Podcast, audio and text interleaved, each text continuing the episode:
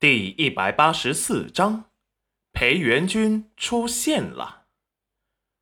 我知道了，干娘，不生我气吗？生什么气？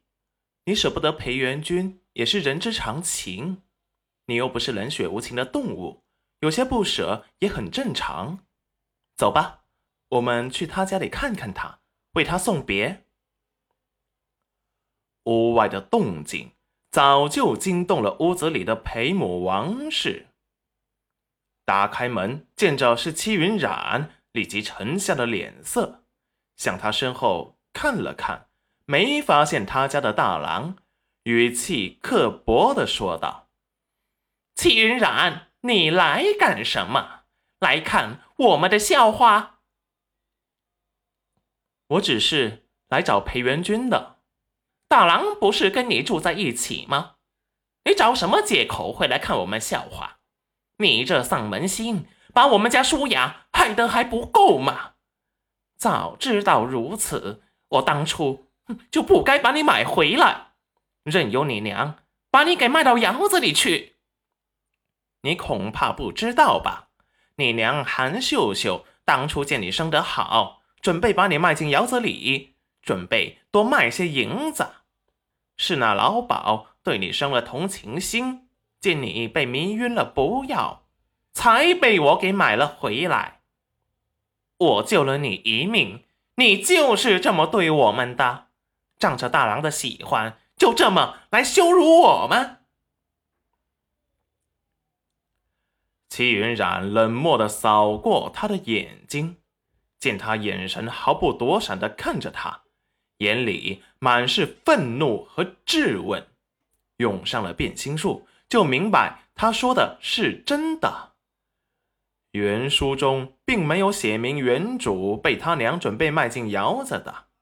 此时他用上了变心术，发现他没有说谎。齐云染为原主有这样的娘感到痛心和唾弃。下次他见到了他。一定会让他把欠原主的都算清。我并不是来看你们笑话的。既然当初你救了我一命，那我们之间的恩怨便一笔勾销。以后，请你不要再来找我麻烦，我也不会再出现在你的面前碍眼。说完，不等裴母王氏的反应，抱着小景轩就走向了后山。小景轩一路异常沉默，戚云染也没了言语。原来原主的母亲不是一般恶毒，这些要不是裴母告诉他，他都不知道。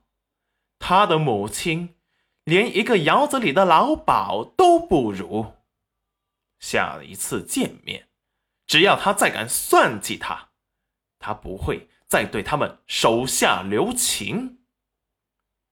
戚云染回到后山，把小景轩放下，回到屋中，语重心长的对着小景轩说道：“小轩儿，以后不可以这样了，去哪儿至少要给干娘打个招呼，不然干娘会担心你。”小景轩愧疚的低下头：“干娘。”我知道错了，干娘并不是反对你去送你干爹，也不反对你和他有来往，只是他跟我们不同，始终他都要回京城的，那个地方比我们这里危险十倍，我不可能带着小轩儿去冒险，到了别的地方就受制于人了，做什么事都要有要守的规矩。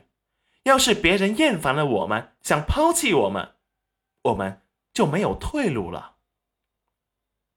干娘，对不起。戚云染摸了摸小景轩的发顶，你还小，不知道也正常。就这样过了一个月，新房周围的暗卫们都在一夜之间消失了。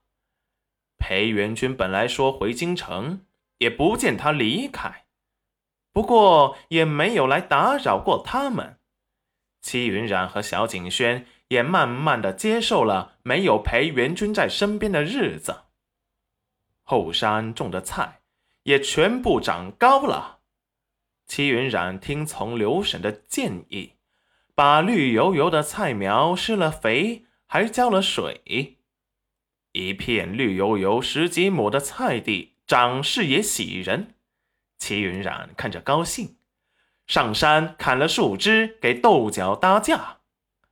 等他扛着一捆树枝回来时，突然发现一个月不见的裴元君出现在了他的面前。